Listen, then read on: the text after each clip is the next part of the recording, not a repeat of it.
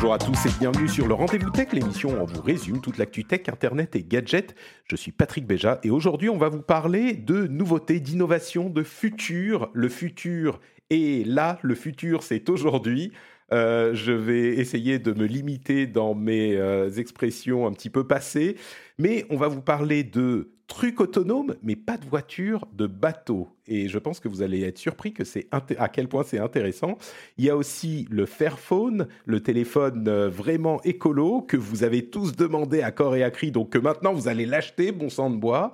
Euh, on va aussi parler de euh, drones qui sont utilisés pour le bien et pour le mal, de rumeurs d'Apple parce que c'est la rentrée, donc forcément on va commencer à parler des rumeurs et de plein d'autres choses. Avant ça, je veux quand même remercier les auditeurs qui soutiennent l'émission. Aujourd'hui spécifiquement Stéphanie Bénard, Loïc Akono, Tony Boivin, William Laurent, Yasmina Attila El Hodar, pardon, Laurent Licourt, Jérôme Ringard, Anthony Santos, Maro Lani et Arnaud Lefebvre. Merci à vous tous de soutenir l'émission, c'est grâce à vous que cet épisode est possible et grâce à tous les autres qui soutiennent également. Pour m'aider à parler du futur, donc, j'ai le grand plaisir de recevoir aujourd'hui Jérôme Kainborg. D'une part, on va te mettre euh, du côté, allez, de ce côté à droite. Comment ça va, Jérôme? Eh bien, écoute, ça va très très bien. Euh, je me prépare à partir en vacances. Donc, euh, encore? Comment ça encore? On a le droit de partir en vacances quand même. Je ne suis pas parti l'année dernière. L'événement, ce sera quand tu partiras au travail. Ouais, ouais, ça va, hein, monsieur. Je, je, stream jusque dans mes chiottes. Euh. Et justement, monsieur, je stream tout le temps. Pas, je vais pas être aussi euh, euh, insultant que Jérôme. C'est-à-dire à ma gauche, l'ami Corben. Comment ça va, Corben? Bah, écoute, ça va, les enfants sont retournés à l'école ce matin et donc je vais pouvoir reprendre une activité normale, donc ça c'est plutôt positif. Donc tu vas avoir 4 jours jusqu'à ce qu'ils reviennent contaminés en fait. C'est exactement ça, voilà. Très bien, très bien. Je vais en profiter, ça va être les 4 jours les plus beaux de ma vie. bon, bah écoute, j'ai hâte de voir ce que ça va donner euh, et que, ce que tu vas pouvoir en faire de ces 4 plus beaux jours de ta vie. En attendant, on va faire euh, la l'heure la plus belle de toute notre vie, et nous, je pense à tous ceux qui écoutent l'émission, puisqu'on va vous parler de plein de choses tech. Je faisais une remarque la semaine dernière en disant que ah, ces temps-ci, on ne parle que de politique et de géopolitique et d'économie et des conséquences de la tech sur tout ça. Et on m'a dit ah mais Patrick, faut pas te sentir coupable. Les gens écoutent, les gens aiment. C'est pour ça qu'on écoute l'émission et c'est important. Et du coup, ça m'a un petit peu fait c'est pas que je culpabilisais, mais je, je, je, me sentais un petit peu, euh, comment dire, oui, si, un tout petit peu coupable de faire ça, mais en fait, non, ça m'a fait déculpabiliser, donc merci à vous. Mais quand même, aujourd'hui, on va en faire un petit peu moins parce qu'il y a plein de sujets vraiment tech, mais tech limite recherche, qui sont euh, hyper intéressants. Et je me suis dit qu'on allait parler de ça aujourd'hui. On aura aussi un petit peu de trucs sérieux euh, en deuxième partie d'émission, évidemment.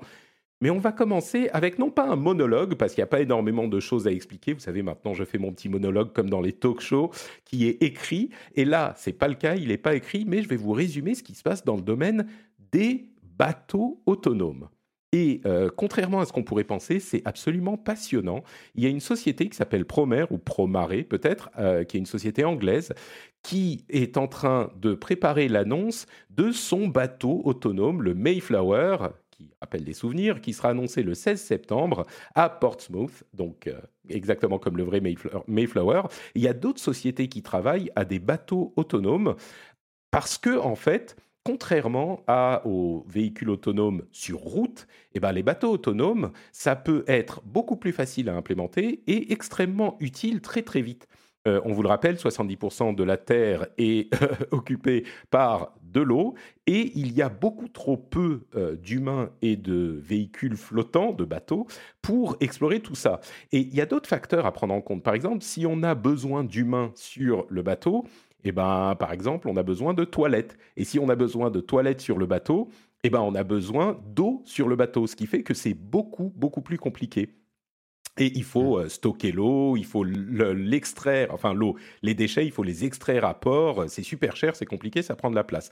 Si on enlève les humains d'un euh, bateau, on peut faire avec un bateau de 12 mètres, ce qui nécessiterait un bateau de 60 mètres. Il y a une autre société qui s'appelle SeaKit euh, qui fait un, bateau qui coûte un centième de ce que coûterait l'équivalent, qui consomme hein, en, énergie, un centième de ce que consommerait l'équivalent euh, s'il y avait d'un équipage à bord. Du coup, c'est un domaine de recherche qui est hyper intéressant. Il y a des sociétés norvégiennes, par exemple, qui sont en train de euh, faire des partenariats avec des sociétés de distribution pour des bateaux électriques avec quasiment pas d'équipage, qui seront livrés en 2022. C'est plus des sortes de, barges que des bateaux, pour transporter les, euh, euh, fournitures, enfin le matériel qu'ils doivent livrer dans leur magasin par les, les voies euh, maritimes et par les rivières et les fleuves plutôt que avec des camions. Donc ça coûte moins cher, c'est plus écolo euh, et c'est plus euh, facile à gérer. Et de fait, la, la manière dont ça fonctionne avec les bateaux, c'est beaucoup plus simple techniquement, c'est-à-dire qu'on n'a pas besoin de s'embarrasser des euh, piétons qui traversent, de repérer 40 000 voitures qui roulent en même temps. Donc c'est beaucoup, beaucoup plus facile à gérer au niveau autonomie. Et donc ils sont en train de développer des choses pour la recherche, par exemple, pour envoyer des bateaux pour euh, cartographier les fonds marins qu'on n'a pas euh, possibilité de cartographier parce qu'il y en a juste trop et pas assez de gens il y a euh, une, euh, euh, opportunité là-dedans qui est intéressante. Ceci dit, il, est impossible, ou en tout cas très peu probable, qu'on remplace les gros conteneurs, les gros bateaux à conteneurs et les tankers, parce qu'ils ont énormément de marchandises qui a une valeur de dizaines de millions, de centaines de millions de, de, de millions de dollars. Et ils sont euh, équipés avec un équipage qui est relativement limité. Donc ça va pas être pour le transport de grosses, grosses marchandises. Par contre, au niveau de la recherche et des petits transports, ça peut être à la fois donc plus économique et plus euh, euh, économique financièrement et plus écologique également de développer ce genre de véhicule. Donc c'est à la base essentiellement pour des missions scientifiques et de recherche, mais ça peut développer les choses euh, au-delà à terme.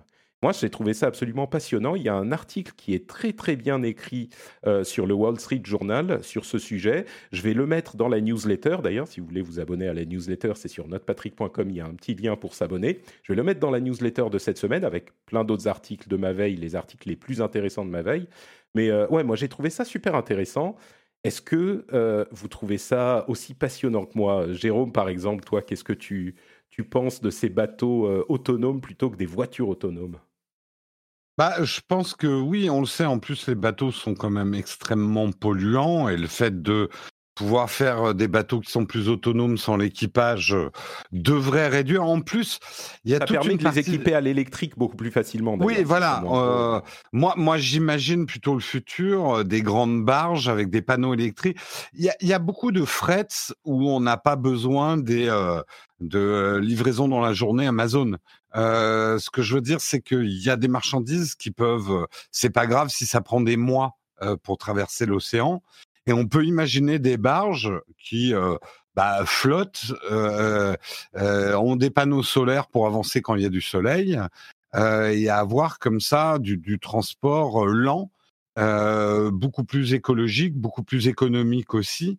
on peut imaginer des trains de bateaux puisque effectivement la gestion des collisions et tout ça est finalement plus simple avec l'autonome qu'avec des pilotes humains. Euh, je lisais effectivement les, les articles. Il y a quand même des difficultés en mer. C'est vrai que euh, euh, affronter des grosses tempêtes, etc., il faut construire certains types de bateaux et qu'ils aient un certain type de réaction.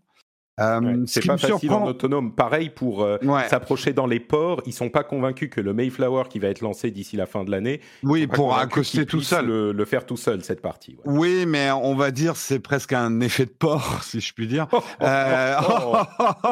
Euh, il suffira de construire des ports faits pour les bateaux autonomes. À terme, peut-être. qui seront peut-être plus faciles à gérer.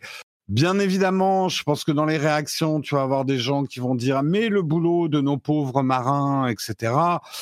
Là, on va revenir dans les vieux débats. Euh, aujourd'hui, il y a pas, il y a de moins en moins de mineurs de charbon. Enfin, oui, des métiers vont disparaître, pas complètement. Il y aura toujours des marins. Aujourd'hui, on fait toujours de l'équitation, même si on ne se sert pas des chevaux pour les transports urbains. Donc, il y aura toujours du, des marins de plaisance, il y aura toujours le plaisir euh, des marins. Et puis, il y aura probablement, comme tu le dis, euh, sur des cargaisons très précieuses et tout ça, peut-être qu'on on préférera quand même avoir un équipage. Disons que c'est pas pour je tout suis, suite le, je complètement suis, autonome. Quoi. Ouais, mais je suis quand même persuadé que marin de marine marchande n'est pas un métier d'avenir. Voilà. Mmh, euh, vaut, mieux pas s'engager, je pense, dans cette voie-là. Euh, mais au même titre que conducteur de train, même conducteur d'avion, même pilote de chasse. Je pense que on le voit bien. Alors, on peut s'attrister parce qu'on a un petit peu une nostalgie. C'est vrai que de regarder des films sur des traversées de l'Atlantique où ça sera un robot qui traverse, ça sera pas très intéressant. Euh, mais peut-être qu'il aura moins de chances de se prendre un iceberg, quoi. Euh, mais euh, et, moi je me disais ça parce qu'il y avait des articles aussi sur les, premiers combats des avions de chasse autonomes contre des avions de chasse pilotés. Alors c'est sûr qu'un Top Gun avec des AI, ça va pas être passionnant à regarder, mais on sent bien quand même que l'humain devient un frein finalement à une évolution dans les transports euh, dans les transports de marchandises, dans aussi le militaire, il faut dans les véhicules militaires, euh, l'humain devient finalement un facteur qui augmente les coûts, la pollution, qui complique les choses, qui crée des accidents. Euh, voilà, il n'y a pas grand chose qui justifie en fait la présence d'un humain, quoi. Écoute, de là à ce que euh, on puisse citer cette citation à une intelligence artificielle qui arrivera à la même conclusion, euh, je pense qu'on n'en est pas si loin. Cyberdine est parmi nous. Euh, Corben, toi, ça, t'inspire quelque chose ou Bah ouais, moi je trouve ça, je trouve ça plutôt cool. Enfin, sur le papier, ça a l'air vraiment sympa. J'aime bien ton idée, Jérôme, de, train bateau. Je trouve ça vraiment mm. sympa. Après, j'imagine qu'effectivement, si on voulait vraiment se passer 100% d'équipage, il y a plein, il y a des pirates hein, dans la mer encore maintenant. Et je me dis, j'imagine déjà ces bateaux, tu sais, un peu comme des coffres-forts avec peut-être une espèce de, je sais pas, de surface électrisée où tu peux pas monter dessus, tu peux pas les braquer, tu vois? Des non, mais de défense autonome. ça. Voilà, il y a beaucoup de ça. On parle de, on parle de cyberdine, on met des Terminators sur le bateau et c'est bah, réglé. obligé. voilà. Parce que même, même en termes de pièces détachées, imagine, tu détournes, même s'il n'y a pas de valeur dans le bateau, tu détournes quand même un bateau, tu peux, tu peux le mmh. reprogrammer, l'utiliser pour toi. Donc après, euh, voilà, c'est quand même un truc. Enfin, ça me paraît compliqué qu'il y ait vraiment zéro humain. Ou alors, zéro humain sur un train, comme ça, de bateau, comme disait Jérôme, et peut-être autour des bateaux avec quelques humains pour, pour veiller à sa sécurité. un peu comme une diligence, quoi. Après, les pirates auront aussi des bateaux pirates autonomes. en fait, mais ça coûte cher. Il faudrait déjà d'abord qu'ils les volent. Ouais. Oui, donc, euh, donc voilà. Mais, euh, mais sinon, j'aime bien aussi, par exemple, cette idée là qu'il y avait, j'avais déjà lu ça, de, de bateaux autonomes qui, euh, qui aspirent le plastique dans les mers, etc.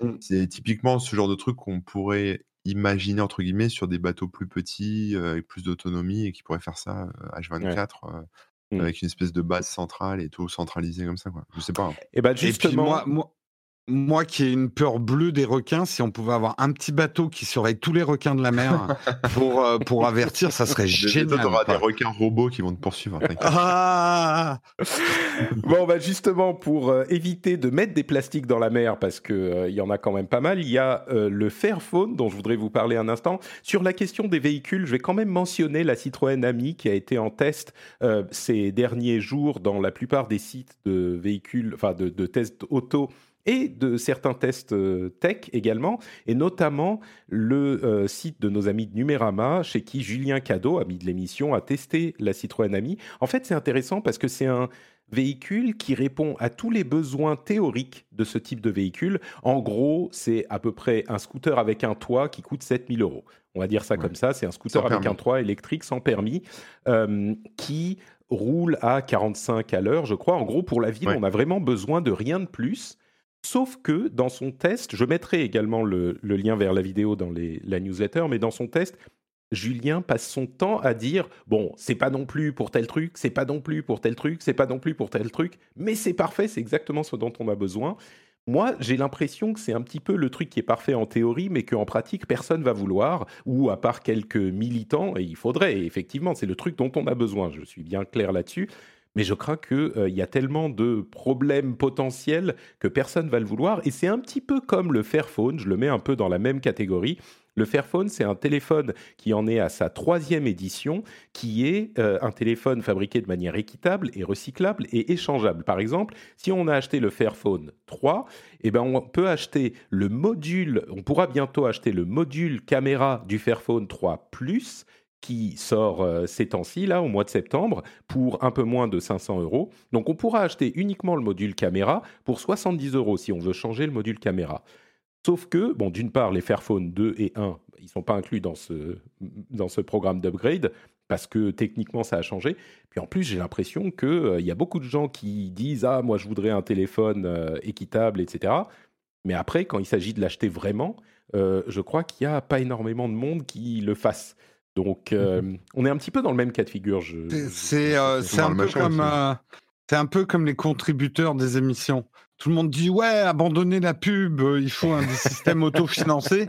Et puis quand tu dis aux gens, bah alors t'es prêt à, financer euh, nos émissions, euh, voilà, il y a un peu ce phénomène-là. Il y a le déclaratif et après il y a les actes.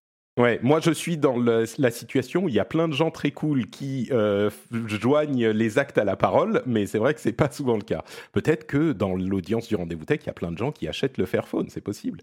Corben, tu as équipe en Fairphone et en Citroën Ami? Alors, Citroën Ami, bah, du coup, euh, j'en parlais euh, sur mon stream euh, hier. Il y en a un dans le, dans le chat de, de mon Twitch qui, sa femme a, acheté ça ou va acheter ça. En tout cas, il va s'équiper. Bon, je trouvais ça un peu rigolo, moi, mais c'est vrai que c'est vraiment la voiture. Tu as l'impression qu'il va en vendre trois, quoi. Donc, à voir. Entre parenthèses, c'est aussi en location. Hein. C'est une voiture ah qui, qui, est disponible. C'est vraiment un modèle intéressant. On en parlait déjà il y a quelques temps. C'est la voiture qu'on peut aller acheter, pour laquelle on peut acheter un forfait à la Fnac ou chez Darty. Tu sais, c'est un modèle vraiment original, quoi. C'est genre 20, 30, 50 voilà, J'ai pas trop d'avis là-dessus. Moi, la question que je me pose, c'est est-ce que je rentre dedans? Est-ce que physiquement, mon petit gabarit va, se mouler au siège de la, de la AMI Je ne pense pas, mais bon, ça, c'est encore un autre problème. Ça avait l'air relativement spacieux, hein, quand même. Il y a peut-être un, il y a peut-être un toit ouvrant pour toi. ouais, peut-être. Et sur le Fairphone, euh, disons que sur le papier, je trouve ça bien, effectivement, etc. Mais après, euh, objectivement, euh, t'en fais rien du truc, quoi. Là, pour l'instant, je crois que tout marche pas encore très bien. Euh, enfin, c'est pas encore super méga utilisable comme avec un smartphone mmh. qu'on pourrait trouver dans le commerce, même pas cher, quoi. Donc, à voir. C'est vraiment un truc pour moi, c'est un truc de dev. C'est un truc de voilà de barbu, de dev, de gens qui veulent développer leur truc dessus et s'amuser mais c'est pas un téléphone grand public encore. Enfin, bah, j'irai, j'irai pas jusque là. J'irai pas jusque là. C'est un téléphone qui est sous Android 10, qui a un Snapdragon qui est pas le meilleur Snapdragon de la terre, c'est un 632, mais il fonctionne. C'est le Fairphone 3 et le 3 Plus. Le 3 Plus passe sur 10. La caméra de base, enfin l'appareil photo est à 48 mégapixels. Le niveau, le nouveau module. il y a quand même, c'est un téléphone. Je pas que le matos c'est pourri. Hein.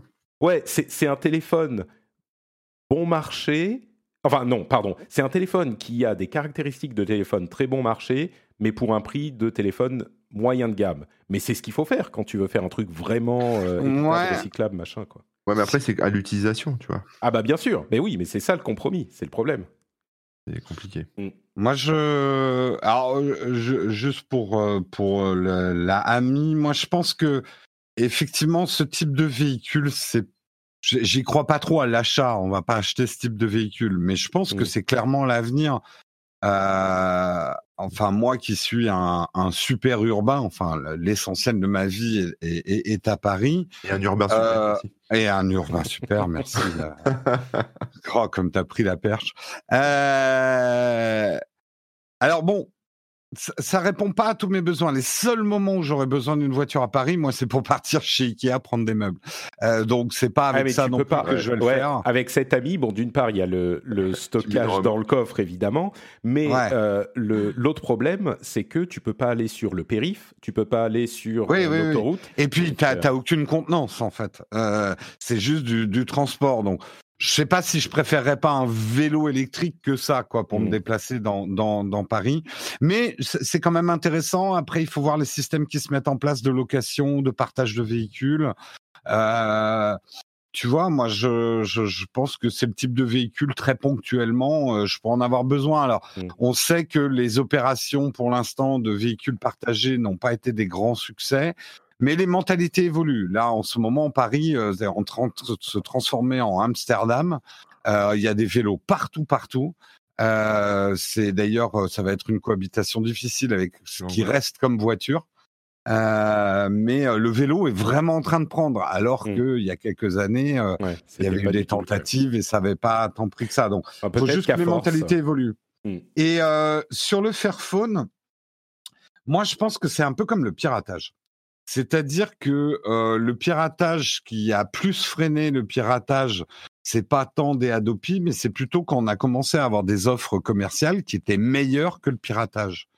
Et je pense que les Fairphone devraient être meilleurs ou carrément moins chers pour vraiment intéresser. Mais c'est ça si le problème. Si tu sors un produit qui est juste bien ou légèrement en deçà, en te disant les gens sont prêts à payer plus ou à avoir un peu moins de puissance juste pour avoir un Fairphone, ça prendra pas. Mais c'est exactement le problème. Le truc, c'est que les méthodes de fabrication mathématiquement, enfin mécaniquement, les méthodes de, fabrication les moins chères, c'est celles où tu vas être euh, les plus polluantes. Sinon, ça serait pas un problème. Sinon, on n'aurait pas un problème de pollution. C'est ça la base du truc. Si tu produis euh, au, meilleur marché, tu vas être au minimum un petit peu plus polluant. Donc, ça ça rentre pas, c'est la quadrature du cercle. Tu peux pas faire un téléphone recyclable qui soit aussi bien à moins cher que l'équivalent ou meilleur au même prix. Euh, ouais, mais ou alors il y a quelqu'un qui va hmm. trouver la solution, mais bah, peut-être que par exemple une des solutions, ça serait un smartphone à monter soi-même. Tu vois déjà pour éliminer certaines. Tu parles de tu parles de grand public. Euh, là, clairement, on n'est plus dans la même euh, catégorie. Bah, tu sais, oui, mais de toute façon, c'est pas un produit qui va devenir ultra mainstream. Ah, c'est ça, mais c'est exactement le but a priori. Le but, ce serait que tout le monde s'y mette pour régler les problèmes de.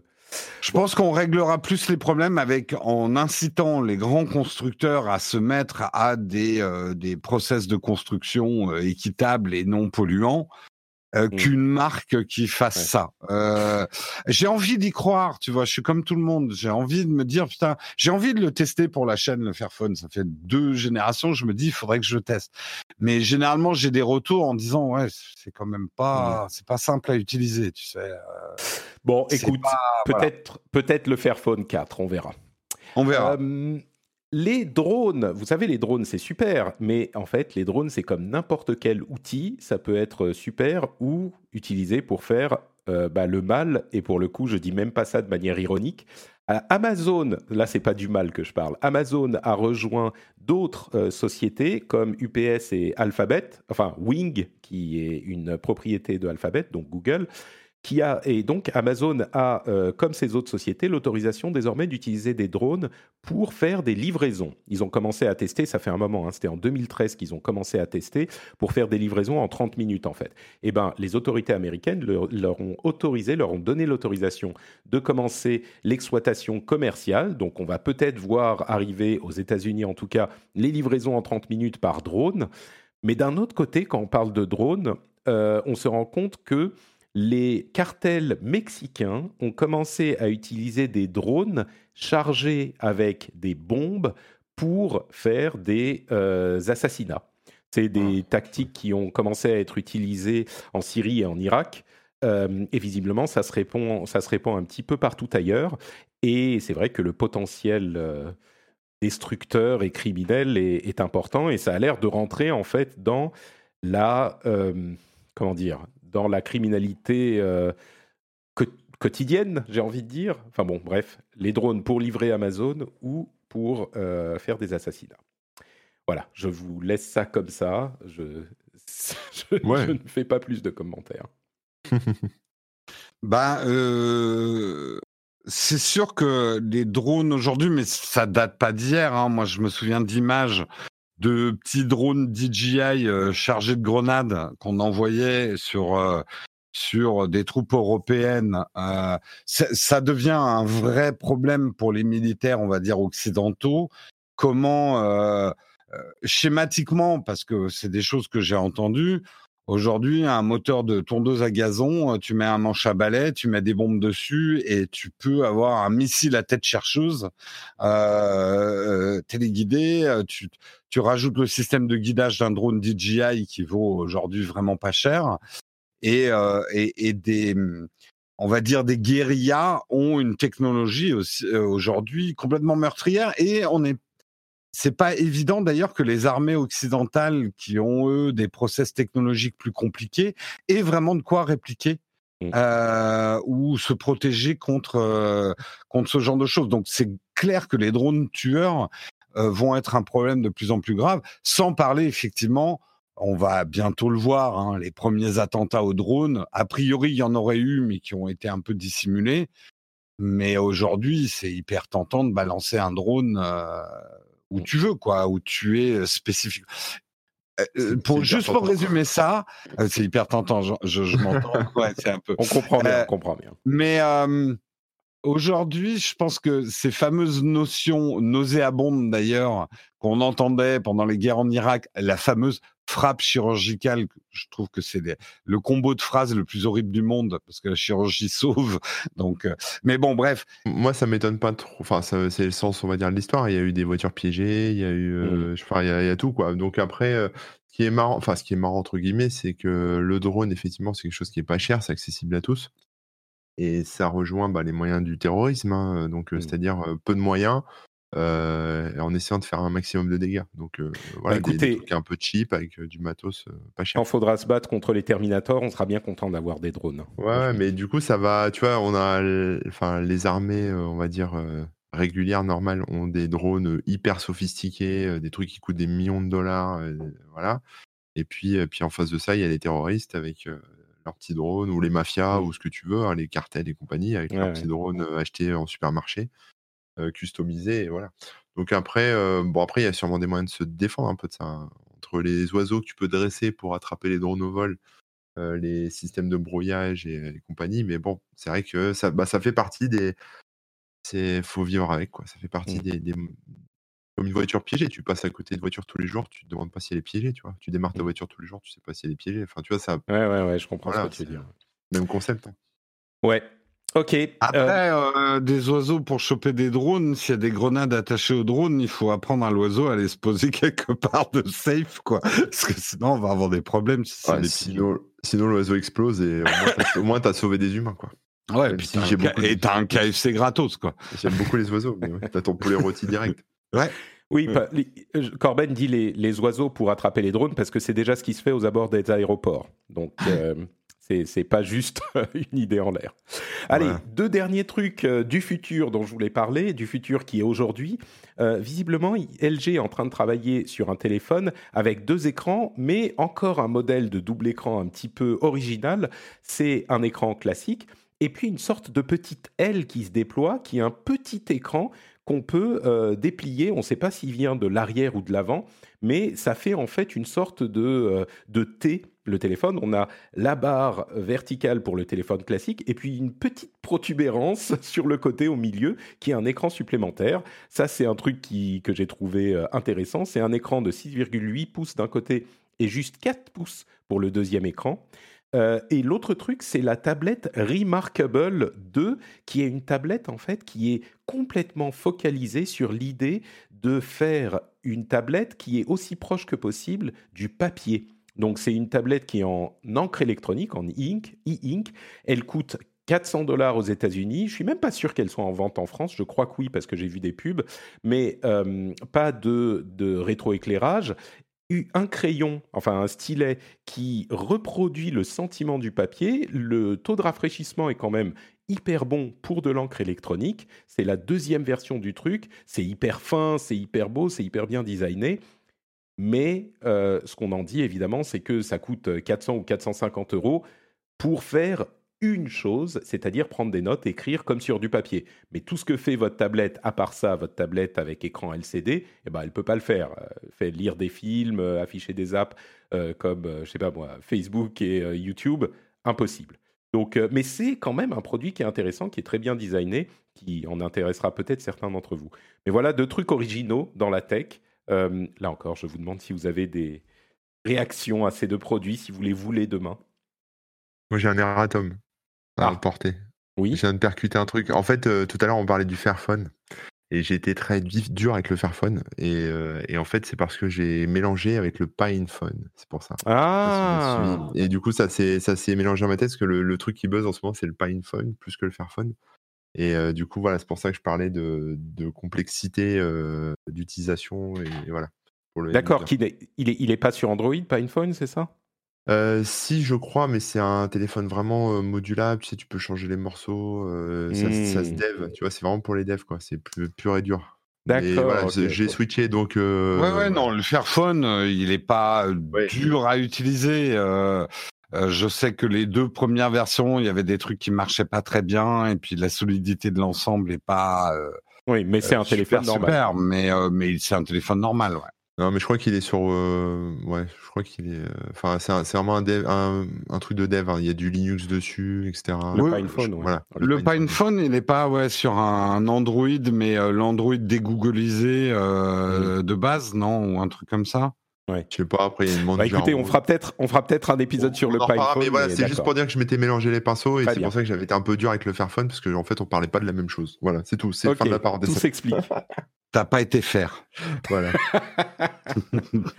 Et donc, bon, bah écoutez, si les euh, Remarkable 2 et le LG Wing euh, ne vous parlent pas, si, je- Euh, Un peu plus, moi, désolé. hein. Moi, j'ai bah, deux choses à dire.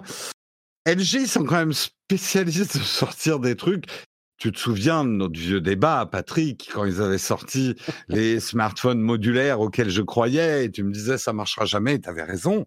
Euh, bien quand tu le dis comme euh, ça, j'ai pas besoin de le dire moi-même, c'est très bien. Voilà, voilà. Ouais, mais bon, je- on pourrait argumenter parce que en fait, le, le Ah non, concept non, de modulaire est en train de revenir sur d'autres Mm. trucs. Mais bon, bref. Ouais. Euh, le, je trouve ça un peu bizarre comme euh, comme objet. Euh, why not? Mais encore une fois, et là j'extrapole même au smartphone pliable. Contrairement à mes confrères, je, je suis très enthousiaste de ces technologies. Je me dis, waouh, c'est le futur et tout. Après, une fois que j'ai fait euh, ma vidéo où je suis là, c'est trop cool, un téléphone qui se déplie. Bah, arrive un moment sur est-ce que j'en ai besoin au quotidien? Bof. Euh, tant qu'il n'y a pas un vrai usage, une vraie utilité, ce n'est que de la branlette technologique, quoi. Euh, Dans Mmh. l'absolu. Je suis un peu vulgaire en disant ça, Ah oui, mais Je suis choqué. oui, non, mais il y a de quoi. Non, mais je suis d'accord. Euh, Pour moi, moi, je voilà. trouve aussi que c'est un truc qu'on fait parce qu'on peut, mais sans forcément penser à l'usage euh, réel. Oui, voilà. ouais. Et, euh, et donc, à voir. Mais euh, ça me paraît un produit bizarre. Par contre, effectivement, euh, ce que fait euh, Remarkable, moi, je suis très, très intéressé. Je suis quelqu'un qui vraiment... Tu parles de la tablette, ouais. la ouais, de la tablette. Je bascule de plus en plus mon activité sur une. J'ai envie maintenant d'une deuxième tablette. J'en aurais presque besoin d'une deuxième tablette. C'est vrai que la prise de notes avec quelque chose dont contact ressemblerait au papier, ça me dérange pas de pas regarder les vidéos YouTube dessus. Je suis prêt, alors peut-être pas à ce prix-là, mais je suis prêt à avoir des objets dédiés à la prise de notes avec un contact type papier en e-ink, avec peut-être de la couleur. C'est vraiment ce qui me manque aujourd'hui. Pourquoi de la couleur? Pas pour, que ça soit joli, mais que dans la prise de notes, je puisse ajouter des couleurs pour différencier les choses. Mm. Euh, donc je, je, je vois très bien ça dans mon milieu professionnel, dans ma vie professionnelle. Donc c'est des choses que je suis avec beaucoup d'attention. Écoute, on verra si euh, ça a vraiment une utilité. Quand tu dis euh, moins cher, effectivement, pour le prix d'une tablette euh, qui fait tout, avoir une tablette qui fait que ça, mais peut-être un peu mieux que les autres, c'est quand même un petit peu difficile à, à justifier. Mais bon, voilà pour votre dose de futur d'aujourd'hui. On va parler euh, dans quelques instants du futur de euh, demain ou de juste dans quelques heures. Le Mais futur avant proche. ça, oui, on va parler d'Apple et de la keynote d'Apple, quoi, en gros, qui arrive en Ouais. octobre. Euh, mais avant ça, je voudrais Le vous dire de deux- septembre. Non, normalement c'est octobre la keynote. Ah, Enfin, on pense. Euh, ouais, il y a des rumeurs d'une petite en septembre. hein. Ah, peut-être. Ok, ok, bah peut-être. Euh, mais avant ça, j'aimerais tout de même vous parler deux secondes euh, d'autre chose, c'est le Discord. Je vous annonçais la semaine dernière que j'allais ouvrir une partie publique au Discord des Patriotes cette semaine. Eh ben c'est fait. Vous avez le lien dans les notes de l'émission ou alors sur notepatrick.com tout simplement, le lien vers le Discord où vous pouvez aller euh, parler du dernier rendez-vous tech et des derniers épisodes de toutes mes émissions c'est en fait beaucoup plus simple et plus cool d'aller rencontrer des gens euh, de la communauté pour discuter de tout ce dont on a parlé, plutôt que d'avoir des gens sur Twitter qui me parlent juste à moi, des gens sur les commentaires, des gens sur Patreon. Et ben là, on a un endroit où on est tous ensemble. C'est une communauté hyper positive, hyper sympathique, et je vous encourage à aller voir euh, sur Discord comment ça se passe. C'est euh, un outil hyper pratique, un Discord, vous connaissez. Mais donc le lien est dans les notes de l'émission et sur notepatrick.com si euh, vous voulez aller sur ce Discord. Franchement, on y passe euh, de très bons moments. C'est toujours sympa d'avoir des gens avec qui discuter. Euh, j'ajoute que la newsletter est également devient hebdomadaire cette semaine. Donc, si vous voulez avoir le meilleur de toute ma veille, et Dieu sait que je fais une veille hyper, hyper importante, je lis et je parcours des centaines d'articles toutes les semaines, et je vous livre le meilleur de tout ça dans la newsletter. Bah, là aussi, sur notrepatrick.com, vous avez un lien pour vous inscrire euh, à la newsletter, donc c'est possible aussi. Et je voudrais euh, donner un merci spécifique à ceux qui ont laissé des commentaires sur euh, iTunes et sur leurs apps de podcast. Je vous avais demandé la semaine dernière de laisser des reviews et des notes euh, sur iTunes ou sur podcast, Apple Podcast ou là où vous écoutez les podcasts. Il y a plusieurs d'entre vous qui l'ont fait. Un grand, grand merci à vous et bah, merci si vous le faites encore maintenant. Si vous avez oublié de le faire la semaine dernière et que vous voulez dire ce que vous pensez de l'émission, surtout si vous l'aimez bien, je vous remercie grandement de le faire. Et bien sûr, hein, patreon.com slash rdvtech pour soutenir l'émission et avoir accès à tout plein de bonus euh, super cool, plus de tout ce que je fais si vous appréciez que vous voulez me euh, rémunérer pour ce que je fais et qu'en plus vous voulez avoir euh, des bonus partout sur tous les domaines, euh, pour le Discord, pour la newsletter, pour les épisodes, pour tout, eh ben vous pouvez aller sur patreon.com slash rdvtech. Un grand, grand, grand merci à vous tous. Say hello to a new era of mental health care. Cerebral is here to help you achieve your mental wellness goals with professional therapy and medication management support. 100% online. You'll experience the all new Cerebral Way, an innovative approach to mental wellness designed around you. You'll get a personalized treatment plan from a therapist, prescriber, or both in a safe and judgment free space. Your cerebral therapist or prescriber will outline a customized plan with clear milestones along the way so you can get to feeling your best. With Cerebral, you're not alone in your mental health journey. We're here to empower you to live a fulfilling life. So take that first step towards a brighter future and sign up today at cerebral.com slash podcast and use code ACasts to get 15% off your first month. Offer only valid on monthly plans. Other exclusions may apply. Offer ends July 31st, 2024. See site for details. Ready to pop the question? The jewelers at BlueNile.com have got sparkle down to a science with beautiful lab grown diamonds worthy of your most brilliant moments. Their lab grown diamonds are independently graded and guaranteed identical to natural diamonds, and they're ready to ship to your door. Go to Bluenile.com and use promo code LISTEN to get $50 off your purchase of $500 or more. That's code LISTEN at Bluenile.com for $50 off. Bluenile.com code LISTEN. Bon, allez, on parle de Apple. Alors, il y a plein de choses qui devraient arriver. Il y a généralement une à deux conférences à la rentrée, parfois une en septembre et une en octobre, parfois une seule. Mais euh, ce qu'on attend pour cette période de rentrée, c'est évidemment les nouveaux iPhones. Alors, je vais vous faire un résumé parce que euh, tout le monde est toujours intéressé par ce qui se passe chez Apple. Désolé pour ceux qui n'aiment pas Apple, mais euh, c'est comme ça que va le monde. Ils font un petit peu plus le buzz que les autres. Et donc, pour savoir à quoi vous attendre, quatre modèles d'iPhone. En fait, un modèle un peu moins puissant, un modèle un peu moins puissant, pardon, un modèle un peu moins puissant, un modèle un peu plus puissant, et deux tailles pour chacun de ces deux modèles, c'est ce qu'on imagine. Les fameux AirTags à accrocher à votre sac, à votre euh, chien, à votre enfant, pour pouvoir le retrouver facilement, qui sera localisé grâce au système d'Apple. Euh, il y aurait également un nouvel iPad Air qui serait sur le modèle de l'iPad Pro, donc avec les bords très très fins et le Face ID.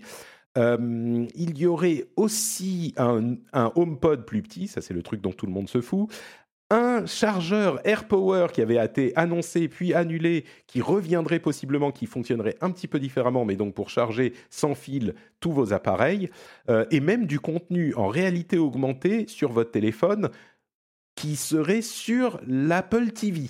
Donc vous regardez une série et puis ça vous propose en bonus ou en commentaire euh, réalisateur, ce genre de choses, du contenu en réalité augmentée sur votre téléphone. Moi j'avoue que ce genre de truc, j'y crois pas du tout, du tout. Enfin, je crois que ça va arriver, je veux bien croire que ça va arriver, mais euh, je ne crois pas du tout que ça sera intéressant. On verra. Et toujours le euh, casque de réalité virtuelle vers 2022, selon Mark Gurman, qui est très bien informé. Euh, donc il commence à développer en fait le contenu de réalité augmentée pour préparer l'arrivée du casque de réalité augmentée dans quelques années. Et une autre, comment dire, une autre information intéressante, c'est le moteur de recherche d'Apple qui s'améliorerait de plus en plus en plus, et certains seraient en train de suggérer la possibilité de le voir débarquer sur le web, d'avoir une alternative à Google par Apple. Et c'est infiniment intéressant évidemment parce que d'une part, les moteurs de recherche, c'est un petit peu le système central euh, de l'Internet, c'est le système nerveux de l'Internet. Et donc, euh, Apple qui rentrerait dans ce domaine, ça serait hyper euh, important. Et en plus de ça, ils pourraient le faire en mettant en avant leur argument de protection de la vie privée, ce qui est aujourd'hui impossible pour le seul énorme acteur du marché, à savoir Google. Alors évidemment, il y en a d'autres, hein, DuckDuckGo, Quant, etc. Mais Apple, ça serait un concurrent très sérieux à Google. Donc bon, ça c'est une dernière news un petit peu séparée, mais pour les possibles annonces de la keynote, euh, je sais que Jérôme suit toujours ça de très très près. Donc, euh, à quoi tu crois? Qu'est-ce qui t'intéresse, Jérôme? Bah, Je sais déjà que bah, la trésor de la chaîne va être euh, mise à mal avec tous ces produits-là. C'est mon principal souci. je, je pense que c'est c'est pas une année charnière pour Apple. Bien sûr, l'iPhone 12 va avoir des points d'intérêt, mais je pense pas qu'on va euh, non plus assister à des trucs complètement bouleversifiants. Je mmh pense que des choses se préparent. Effectivement, la visière. Euh, moi, je pense plus à une visière d'AR que de VR, mais euh, je me trompe peut-être. c'est ce dont on parle aujourd'hui. Hein. La VR pourrait arriver dans un deuxième temps, mais pour le moment, c'est mmh. vraiment la réalité augmentée. Ouais, ouais réalité augmentée. Comme d'habitude, Apple euh, avance par petits pas hein, euh, et réfléchissent bien à l'usage des choses. Euh, moi, je suis très intéressé des évolutions de l'Apple Watch parce que c'est un produit. Il y a encore deux ans que je disais c'était un produit accessoire que les jours où j'oubliais de la mettre, c'était pas grave. Mais elle devient de plus en plus importante dans ma vie, dans ma vie numérique. J'ai oublié de le mentionner, mais il y aurait deux Apple Watch, un modèle qui renouvelle le modèle existant et puis un moins cher donc, Moins cher. Et, je pense que si Apple fait l'Apple Watch SE, mmh. et là où, où, moi, il y a quelque chose qui m'a fait beaucoup réfléchir depuis un an et demi chez Apple, c'est que Apple, alors les prix Apple toujours trop chers, machin, mais quand on y regarde bien, entre les iPads, l'iPhone SE et éventuellement une Apple Watch qui serait en dessous des 200 euros, sans dire qu'ils font de l'entrée de gamme, Apple se lance sur des produits beaucoup moins chers. Oui, oui, ça c'est clair. Ils ont des gamme, ça fait un moment déjà. Hein. Ça fait un moment, mais on a encore l'image de Apple trop cher tu mmh vois, dans, nos têtes, et que c'est des produits de luxe, etc. Ce qui montre bien que les, choses les plus intéressantes, je pense, chez Apple à suivre en ce moment, c'est leur service. Et le moteur de recherche, quand on voit d'ailleurs ce qui se passe entre Facebook et Apple, qui est hyper intéressant, euh, puisque Apple avec iOS 14 va mettre à mal tout le business model de Facebook de manière hyper importante. Aujourd'hui, Apple peut donner un énorme coup de pied dans l'ensemble du business euh, des Google, des, euh, des Facebook, des moteurs de recherche et tout ça. Donc c'est intéressant à suivre. Tout ça est intéressant à suivre. Hmm. Corben, je t'ai entendu inspiré profondément. Ouais, non, bah moi sur le moteur de recherche, euh, j'ai peur que Google, euh, enfin tu vois, enfin il y en a plein des moteurs de recherche hein, et il y en a jamais un qui lui arrive à la cheville.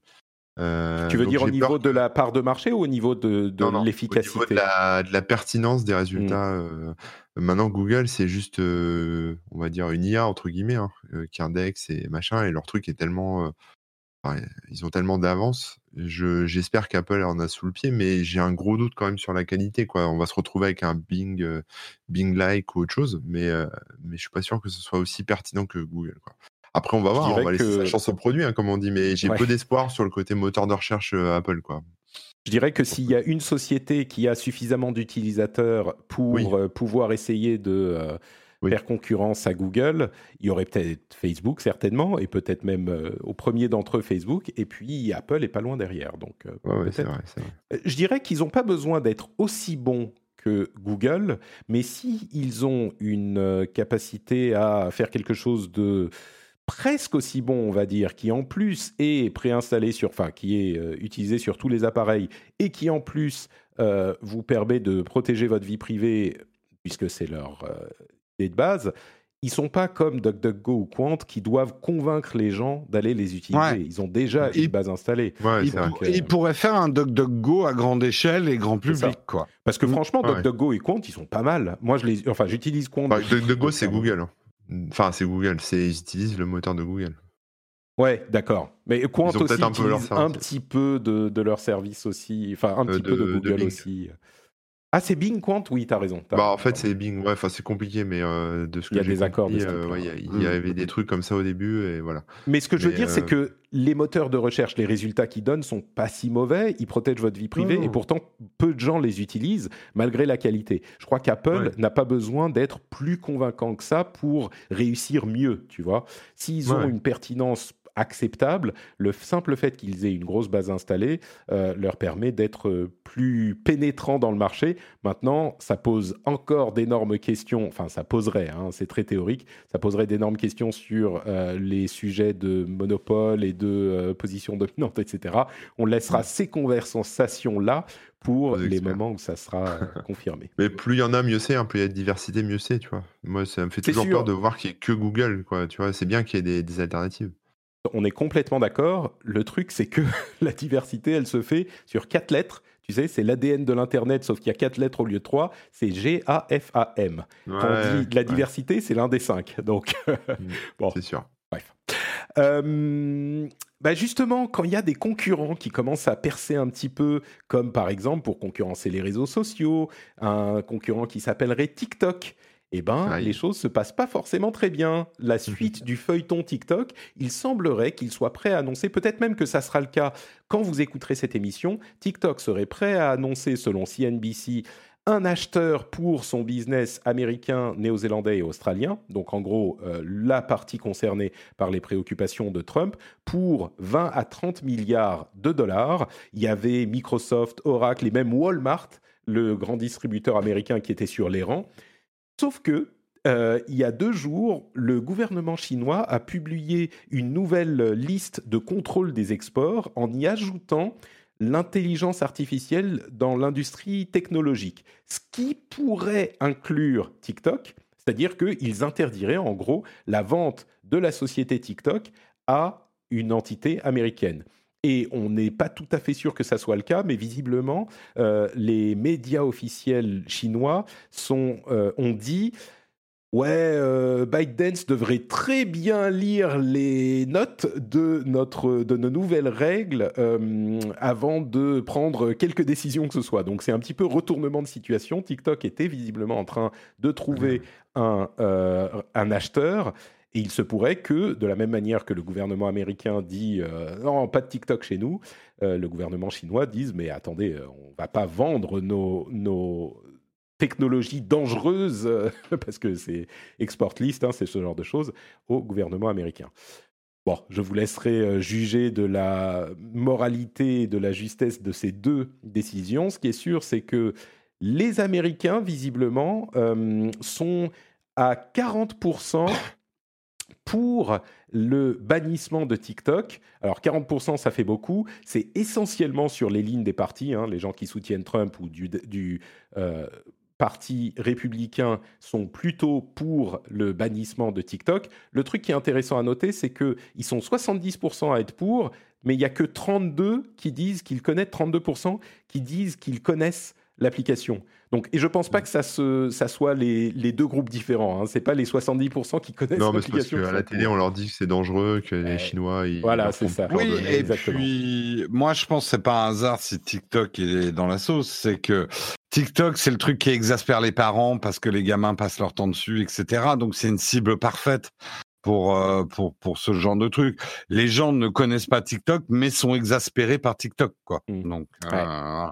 En attendant, TikTok euh, ne se laisse pas démonter. Ils euh, sont en train de lancer un partenariat avec Teespring, qui vend des t-shirts, pour que les créateurs de TikTok puissent vendre des t-shirts euh, à leur euh, effigie directement depuis l'app. Donc ils continuent à bosser hein, chez TikTok, c'est bien une intégration de euh, vente de merchandising depuis l'app. Mais bon, euh, clairement, ça se Ah, passe euh, difficile. Teespring c'est aussi le partenaire de YouTube hein, pour la petite euh, info. D'accord. euh, Teespring a signé aussi avec YouTube et toute chaîne peut faire des t-shirts chez Teespring. C'est une des seules chaînes de t-shirts qui fait une distribution internationale. C'est pour ça qu'ils raflent tous ces gros budgets. Mhm. Et ben voilà. Euh, bon, voilà, je pense que, enfin, j'ai pas l'impression que ça vous inspire particulièrement cette histoire de TikTok. On a déjà tout dit dans les épisodes précédents, donc euh, on attendra la conclusion pour en parler plus. Euh, en attendant, Facebook est en train de préparer l'arrivée euh, de Facebook News en France. c'est pas pour tout de suite, hein, c'est dans quelques mois. Mais euh, enfin, c'est quand je vous disais l'ADN de l'internet, c'est que ne s'écrit que sur cinq lettres. Là encore, c'est, enfin, ça a tellement de problèmes potentiels et de d'opportunités en même temps potentielles que ça fait peur et ça fait plus peur qu'autre chose. Pas si ça fait peur, mais là encore, euh, on a tellement eu de problèmes avec euh, Google News, on va avoir exactement les mêmes avec Facebook News, peut-être même un petit peu plus. Mais en même temps, l'idée de ce portail, c'est de proposer aux utilisateurs de Facebook des euh, sources plus réputées, avec des sites d'actualité qui sont plus vérifiés. Donc, bon, voilà, je vous laisse euh, commenter si besoin. Juste pour dire que Facebook a également prévenu les, euh, les partenaires que les nouvelles règles d'Apple sur la vie privée, les changements avec iOS 14, allaient euh, sévèrement réduire les possibilités de tracking sur la plateforme Facebook. Donc, est-ce que ça veut dire réduction des revenus de la pub Je ne sais pas, mais en tout cas, Facebook prévient et euh, fait un petit peu peur. Et comme tu le disais, Jérôme, ils sont en train de... Ouais, euh, si je peux juste commenter là-dessus, euh, il y a confirmation que ça va être un sacré problème pour Facebook en termes de revenus. Et d'ailleurs, pour pour pas dire juste du bien d'Apple, c'est un sacré problème pour le business model. je fais du contenu, vous regardez des pubs, quoi. Ça va être un problème. Est-ce que c'est pas un petit peu ce qu'on demande à l'Internet, en fait? C'est de faire un petit peu moins de contenu qui est uniquement soutenu par la pub, parce que quand on dépend à 100% de la pub, euh, on est obligé de faire des... Oui, d'accord, mais quel est le business model alternatif? On retombe toujours sur le Ah même ouais, problème. Est-ce que c'est du contenu payant? Bah, pour certains, oui. Mais justement, est-ce qu'on va pas vers un Internet euh, qui va augmenter la différenciation euh, sociale, où tu auras un Internet de qualité payant euh, et puis euh, un Internet gratuit pourri Euh, Enfin, je schématise, mais pour moi, c'est un des problèmes. Il n'y a pas que du mauvais dans cet Internet financé par la pub.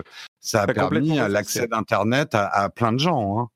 C'est même, euh, pour le dire d'une manière un petit peu différente, que j'avais trouvé très intelligente, euh, j'en parlais il y a quelques semaines. Euh, je ne sais plus qui l'avait dit, il faudrait que je retrouve le nom. C'est peut-être Benedict Evans Je suis plus sûr. Mais ce qu'il disait, c'est que les fausses informations et les informations de mauvaise qualité sont gratuites. Et de plus en Mm. plus, les informations de bonne qualité et la vérité sont payants. Et c'est le modèle qu'on est en train de donner à Internet. Ouais. Donc euh, on n'est pas sorti la, d'affaire. la, la plupart des gens, quand tu pars dans ce genre de débat, ils disent oh, on s'en fout, on mettra un ad blocker, mais sans réfléchir plus loin que les ad blockers ne font qu'augmenter ce problème-là dans l'absolu, en fait. M'en parlez pas. Moi, en fait, sur les, euh, moi, ce que je trouve dommage, et moi, je le constate, hein, parce que comme je fais, bah, comme toi, Patrick, je fais beaucoup de veille, et euh, je fais ça depuis euh, des années. hein. Euh, voilà, 17, 16 ans, enfin, je sais pas combien, je sais pas compter, mais des années. Et, et ce que je trouve dommage, c'est qu'en fait, moi, je vois des sites que j'aimais beaucoup, qui faisaient du travail de qualité, qui vivaient avec la publicité, bah, qui aujourd'hui ont disparu, quoi, et qui ne sont pas remplacés. C'est-à-dire que on a effectivement, en fait, il y a quand même encore des contenus de qualité, mais très éparses, hein, un petit coup par-ci sur Facebook, un petit coup par-là dans un forum, etc. Mais il y a plus de, mmh, ou alors sur des gros, des gros sites, des gros médias avec des journalistes, etc. Mais mais il y a, y a, plus rien entre deux, quoi. C'est très rare. Les... Oui, et puis il y a beaucoup de contenu de qualité qui est en train de disparaître derrière des paywalls. Moi aussi, qui fais beaucoup de veille, euh, je sais que par exemple dans mon Flipboard, toutes les semaines, je suis obligé d'éliminer des sources parce qu'elles sont devenues paywall exclusives, quoi. Et je peux pas me payer toutes les sources, quoi. Et, et c'est ça euh qui me fait un peu peur, c'est que effectivement, comme tu dis, il reste du contenu un peu moyen, quoi, qui est même mauvais, qui, qui reste gratuit, quoi. C'est exactement le problème qui est soulevé. Et effectivement, on ne peut pas payer pour tout.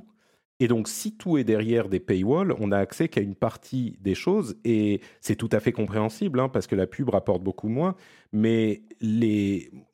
j'en parle depuis longtemps, il y a plein de gens qui ont des modèles hybrides.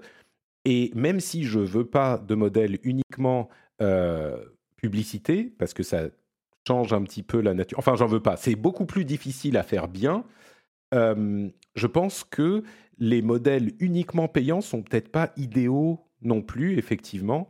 et les modèles hybrides, il faudrait que ça fonctionne. Et je dis pas ça parce que moi j'ai un modèle hybride désormais. Hein, c'est pas par rapport à moi, mais on le constate bien et vous l'avez très bien expliqué. Si le modèle est uniquement payant, ça veut dire qu'il y a que ceux qui, payer, qui peuvent payer qui peuvent euh, y mm. accéder. Alors que si on a un modèle hybride qui fonctionne, et c'est pas facile à faire fonctionner, eh ben effectivement, l'information, certes avec de la pub, mais l'information reste accessible au plus grand nombre. Donc, moi, euh, moi je vais au-delà de ça. Hein. C'est-à-dire que, effectivement, pour les gens, c'est ce que tu décris, mais moi, tu vois, en tant que créateur de contenu, ça me fait chier qu'il y ait qu'une partie des gens qui accèdent à ce que je fais. J'ai l'impression, mmh. enfin, tu vois, moi, quand je fais un truc, mmh, j'ai mmh. envie que ça soit diffusé à un maximum de monde, tu vois. Bah, ça, après, c'est les créateurs à eux de décider. ouais, ouais, c'est ça, mais, mais tu vois, quand je vois, quand je vois un super article sur Mediapart, tu vois le ah, titre, oui, ou même ou sur je sais pas quelle autre plateforme, tu cliques et paf, t'as le paywall. Bon, bah, alors, je peux prendre l'abonnement si tu veux, mais je trouve ça dommage parce qu'il y a quand même. Bah, c'est-à-dire que toi, tu pourrais le lire si tu as l'abonnement, mais tu peux pas le partager, le partager à tes, à tes lecteurs. Euh, hmm. Mais même, je trouve ça dommage, tu vois, de réaliser. Alors,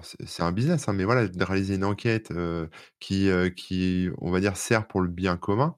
on va dire ça comme ça, d'information, tu vois, pour, pour, pour les Français, pour la France, dans ce cadre-là de Mediapart, par exemple et, euh, et qu'il n'y a qu'une petite partie de, des gens qui seront au courant parce que les autres seront mmh. passés totalement à côté parce que ça sera sous paywall. Mmh. Et, juste pour terminer, moi, c'est ce qui m'inquiète beaucoup dans l'approche d'Apple, parce qu'on peut les féliciter de dire ils augmentent la protection de la vie privée, ils font de l'anti-pub, c'est moins intrusif, etc. Mais quand on y réfléchit, ils rendent un Internet peut-être plus clean, plus sain pour les gens qui sont prêts à payer, quoi. Mmh, ouais, euh, c'est pas philanthropique, c'est pas euh, c'est pas faire de l'open source non plus. Euh, et je trouve ça un petit peu inquiétant ce côté euh, chevalier blanc derrière sa bannière payante, quoi. ce, que, tu veux dire, pour pour pour clarifier, je tu me dis si j'ai bien compris, c'est pas juste qu'ils font un internet payant pour les gens qui sont prêts à payer les trucs Apple c'est que ça peut influencer, étant donné qu'ils ont une grosse influence sur les mm. revenus de la pub, s'ils diminuent les revenus de la pub de l'ensemble du net euh, mécaniquement, bah, ça veut dire qu'ils affectent l'ensemble des euh, acteurs du, net et des internautes, et pas que ceux qui utilisent des produits Apple, c'est ce que tu voulais dire. Tout à fait, tout à mm. fait. Euh, c'est les conséquences que ça peut avoir, quoi. Et, et, ça paraît bien au premier niveau, mais quand on creuse un peu, ça peut inquiéter.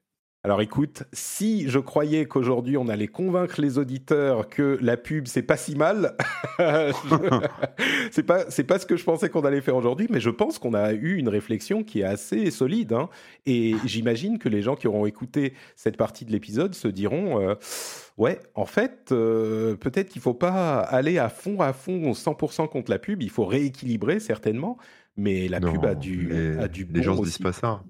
Les gens se disent pas ça, les gens disent adblock et fuck. Non, non, Ouais. non, moi je te dis les gens, Mais- mais- les gens qui ont écouté cette partie de l'émission, Ouais, qui ont écouté. Mais Ah, euh, ce, que, ce que tu dis, euh, euh, euh, Corben, est hyper intéressant parce que la réaction classique de adblock et fuck, mais justement, les adblocks sont pris dans la sauce. Euh, C'est-à-dire que les adblocks augmentent et accélèrent ce phénomène. Mhm. Euh, et que les conséquences seront les mêmes. Euh, et tu auras l'air con avec ton adblock quand euh, finalement, il y aura plus rien à bloquer. quoi. Mhm. C'est très bien dit. Bon bah écoutez, on va conclure avec euh, quelques petites news euh, surprenantes et intéressantes. D'une part, euh, vous connaissez Emule en parlant de publicité et de légalité? Ouais. Oh, c'est des vieux souvenirs. Des vieux souvenirs. euh, Emule est tombé un petit peu dans l'oubli il y a une dizaine d'années. C'était un successeur de, Bit- de, de euh, Napster et, et Gnutella et tout ça, vous connaissez? Moi, j'ai connu Ouais. de, de nom, hein, je les ai jamais utilisés. Mais euh, Emule. C'est vient quoi le truc avec la tranche de citron aussi là euh? LimeWire. LimeWire. LimeWire, ouais. fait, Moi, je les Ouais. connais tous, les gars. Et euh, Emule, c'est le successeur de eDonkey, en fait. eDonkey, c'est Oui, vrai. tout à fait. Eh ben, euh, Emule, il a eu une mise à jour dix ans après la dernière mise à jour. Euh, les développeurs ont mis à jour le logiciel. Bon, c'est des mises à jour euh, relativement minimes, mais ça permet au logiciel de continuer à fonctionner. Donc euh, voilà, futur du pira- piratage, Emule peut-être qu'ils vont continuer, hein, c'est intéressant. Autre information qui est peut-être, je l'ai illustré sur Twitter avec un, vous savez ces images où on dit de. Euh, Jean Castex a admis Stop Covid n'a pas obtenu les résultats espérés. Et pour vous donner euh, quelques chiffres, n'est-ce pas Euh, Ils ont envoyé, attends, c'est 75, 72 notifications depuis sa mise en place. Euh, qui était au début de l'été. 72 notifications. Vous savez, euh, Stop Covid, c'est l'application qui est censée vous signaler si vous avez été en contact avec une personne, euh, une personne qui a eu le Covid-19. 72 notifications. Et rien de... Alors là, on dépasse un petit peu les problèmes qu'on évoquait pendant toute la, tout- toute la préparation de l'app, qui est est-ce qu'on utilise le système d'Apple ou un autre? Ça rentre en ligne de compte, bien sûr, mais il n'y a pas que ça. 72, enfin, bon. Ouais. Et ça Mm, coûte des mm. centaines de millions, de centaines de Non, milliers d'euros à maintenir. quoi. Ce qui est énervant avec ce genre de choses, c'est que, enfin, en tout cas, les gens de la tech, entre guillemets, au global, savent d'avance que ça On l'avait dit. Enfin, Ouais. je veux dire, tout le monde l'a dit, euh, même si tu mets les meilleures technologies dedans, même si tu mets, même si tu fais tout bien propre comme ils ont essayé de faire, etc. On le sait que les gens vont pas installer ça. Enfin, personne, jamais, nulle part. Et le Ouais. truc, c'est que quelque part, ils sont. Enfin, si tu cherches à ménager la chèvre et le chou avec ce genre de truc, en gros, soit il fallait l'imposer, soit il fallait pas le mettre. C'est aussi simple que ça. Ouais, il y a un peu de ça. Ce que, ce que je dirais, c'est que souvent, on a des situations où euh, on va vous dire Ah, mais les experts savaient, c'est pas toujours vrai. Souvent, on prend des décisions et il y a des experts qui disent Oui. blanc et d'autres qui disent noir. Et donc, oui, on peut trouver des experts qui disent ce que vous pensiez qu'ils disaient, disaient euh, si vous cherchez, mais souvent, on a une décision qui est difficile à prendre. Avec Mm. Stop Covid, on était tous, tous les gens qui connaissent le domaine, il y avait un consensus absolument absolu sur le fait que c'était pas la bonne méthode. Il y aurait peut-être eu des moyens de le rendre possiblement, de lui donner les meilleures chances, mais déjà, on était, en plus de tous les problèmes techniques, dans une configuration où on avait le- quasiment les moins Ouais. bonnes chances et tout le monde était d'accord. Donc euh, oui, c'est sûr que... Fallait faire un partenariat avec Facebook, hein, ça aurait été le problème. Ça aurait été plus simple. Euh, cette année, les élèves vont commencer à apprendre l'anglais avec un assistant vocal. Alors, je vous vois venir, hein, oh, comment ça? On met Alexa dans les classes euh, pour apprendre l'anglais Qu'est-ce que ça veut dire? Non, non. C'est euh, pas un truc complètement. Comment dire C'est un truc qui est vraiment spécifique à l'apprentissage de l'anglais. En fait, ça va être testé dans quelques, une, une- un- un- une zone de, texte, de test pour les classes. Et c'est l'idée, c'est au lieu d'avoir les vieilles euh, cassettes, vous savez, ou euh, cassettes euh, de l'époque, où vous allez répéter bêtement ce que va vous dire la, la, personne, la voix en anglais, bah là c'est un assistant avec lequel on va pouvoir interagir, qui a été conçu spécialement pour. C'est pas un truc de Amazon ou qui que ce soit. Donc moi je trouve que c'est pas une mauvaise idée. hein. C'est moderniser l'apprentissage du truc, le rendre plus interactif. Au départ, je me disais assistant, mais attends, c'est peut-être moi que j'ai singé dans ma caricature là. C'est peut-être moi. Je me dis Mm. attendez, Mais- assistant, qu'est-ce que c'est que ça, Alexa? Mais non. En fait, non. Ouais, c'est une, c'est un, un, truc que j'ai lu, une réflexion que je me suis faite. Je sais pas si je l'ai déjà dit dans l'émission, mais sinon je répète, c'est pas grave. Mais en fait, les assistants personnels qui commencent à être partout, les assistants vocaux, ils sont pas faits pour nos générations et toutes les générations qui ont plus de 20 ans. Mais quand tu vois justement les nouvelles générations et notamment les gamins en bas âge, comme ils sont en train d'intégrer naturellement le fait de passer des commandes vocales, c'est que si Amazon, tout le monde s'y met aujourd'hui à l'assistant vocal, c'est pas pour nous, c'est pas pour les vieux entre guillemets, c'est parce qu'ils sont en train d'éduquer toute une génération à être à l'aise avec la commande vocale.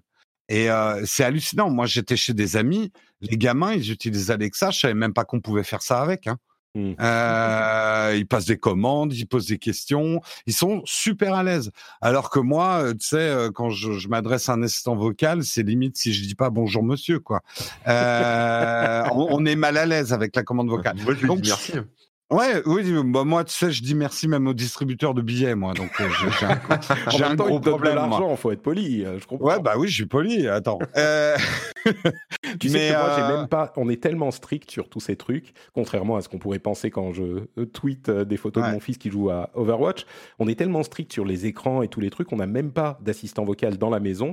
Et j'ai presque peur que du coup, il se retrouve largué, tu sais. En même temps, on est à la campagne avec des, des paysans. Pourra... Donc, euh... Mais tu te rends pas compte, Patrick, il pourra même plus manger.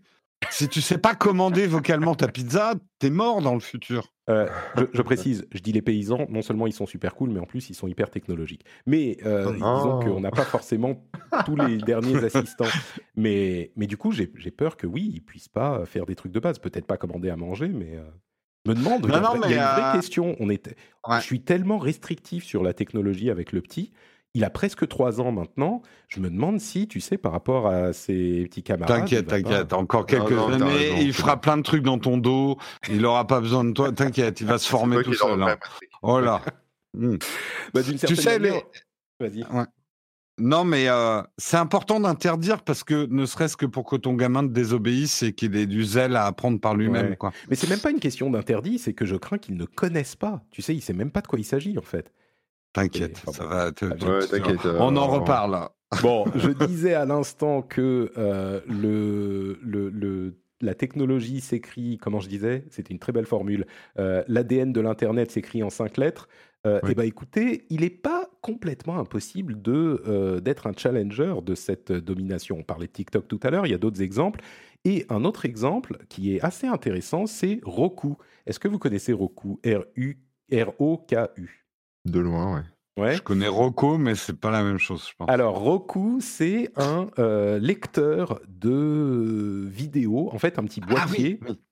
Euh, un petit boîtier qui lit des vidéos, qui est une sorte de set-top box en fait, comme une Apple TV, une Android TV, sauf que c'est complètement indépendant. Et ils sont très présents aux États-Unis, beaucoup plus qu'ailleurs, mais ils ont aujourd'hui une part de marché des euh, foyers équipés en euh, Internet haut débit de 40%. Ils sont présents dans quasiment 40% des foyers équipés en Internet haut débit aux États-Unis. Et du coup, ils sont capables d'avoir des négociations avec des grands créateurs de contenu, on parle de HBO, euh, NBC, etc., à égalité avec les euh, plus gros fabricants de boîtiers de ce type. J'ai trouvé ça hyper intéressant parce qu'on se dit qu'a priori, euh, des trucs comme Roku, euh, c'est des marques qui sont un peu anecdotiques. Et ben en fait, non. Et sur ce marché spécifiquement, ils sont visiblement très très forts. Donc je voulais le signaler pour euh, donner une petite note d'espoir sur les questions de monopole. Peut-être qu'il est possible mmh. de se faire une place. Bon, c'est spécifique comme marché, mais quand même.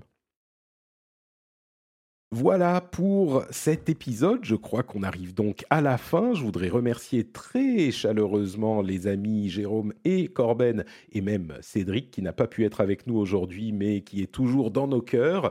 Euh, avant de se quitter, bien sûr, est-ce que vous pouvez me dire où on peut vous retrouver? Corben, où es-tu sur Internet? Alors maintenant, je suis sur Twitch, mais à pleine balle. Donc euh, Twitch, on a même fait un donc Twitch c'est Corben FR, hein, vous cherchez. Euh, on a même fait un Discord là cette semaine, donc un peu comme toi, Patrick. Euh, mais qui cette fois est réservé aux abonnés, donc euh, abonnés Twitch. Voilà, donc c'est plutôt sympa. Et sinon, le blog, comme d'habitude, corben.info. Et puis, euh, puis après, tous les réseaux sociaux, hein, je, vous laisse, je vous laisse vous débrouiller. Vous trouverez. Très bien, Jérôme. Bah moi, la chaîne Nowtech. Hum, également, bah, le mug va revenir à la fin septembre. Le mug, c'est notre émission sur la tech tous les jours, hein, une petite injection de news tech. Mais la grosse nouveauté, c'est qu'on revient sur Twitch. En fait, l'émission ne sera plus sur YouTube Live, elle sera sur Twitch vers la fin septembre. J'ai pas encore la date exacte. Euh, bien sûr, elle sera disponible en replay sur YouTube, en podcast, etc. Mais si vous voulez la suivre en direct, il faut nous suivre sur notre Twitch qui est Nowtech QG. Magnifique. Bah dites-moi, euh, Twitch, Discord, il y a des choses qui se passent là-dedans. Je me demande si. Ah oui, puis j'ai un Discord aussi, mais moi je vais le lancer un peu plus tard. Ah d'accord. mais il arrive. Euh, il arrive. Bah écoutez, moi je suis euh, également présent sur Discord, comme j'en parlais tout à l'heure, mais moi je suis le modèle hybride en fait, contrairement à Corben qui ne n'ouvre son Discord qu'aux riches. Nous, on a une section qui est, ouverte à tout le monde, la section publique, où on peut parler notamment du dernier rendez-vous tech. Si vous avez des trucs à faire remarquer, à discuter, des questions à poser même, euh, eh ben vous pouvez retrouver une communauté sympa sur le Discord. Le lien est dans le net de l'émission, dans les notes de l'émission ou sur notepatrick.com. Dans le Discord, d'ailleurs, il y a d'autres channels euh, publics sympas, comme par exemple Questions à Patrick. Si vous voulez poser une question à Patrick, c'est moi, hein, Patrick, euh, bah, vous pouvez aller poser une question là-bas et je fais de mon mieux pour répondre à tout. J'y arrive pour le moment. Donc euh, il y a un espace dédié juste pour ça. C'est un exemple. Hein. Il y a d'autres petits espaces euh, sympathiques et puis des gens sympas avec qui, avec qui discuter toute la journée si vous le souhaitez. Il y a également, euh, oui, Discord est disponible sur le web. On n'est pas obligé de télécharger l'app ni sur votre mobile ni sur euh, ordinateur. L'app est très bien, mais vous pouvez aussi y accéder par le web. Donc euh, allez-y, c'est sympathique, on s'y amuse bien. Et bien sûr, vous pouvez également vous abonner à la newsletter sur notepatrick.com. Il y a un petit lien dans les cartouches pour s'abonner directement. Vous, mettez votre email, c'est très bien fait. merci à Kevin qui a designé ce site. Et enfin, si vous voulez soutenir l'émission, vous le savez, hein, patreon.com slash rdvtech, pour soutenir ce modèle hybride qui est, je pense, le modèle qui fonctionne le mieux pour l'Internet de demain et euh, en tout cas qui vous donne euh, à la fois des bonus et la satisfaction de soutenir une émission que vous appréciez. Donc N'hésitez pas à vous lancer si ça vous plaît. Patreon.com slash rdvtech, le lien est dans les notes de l'émission. Donc quand vous arrivez chez vous, cling, Patrick, Patreon. Allez,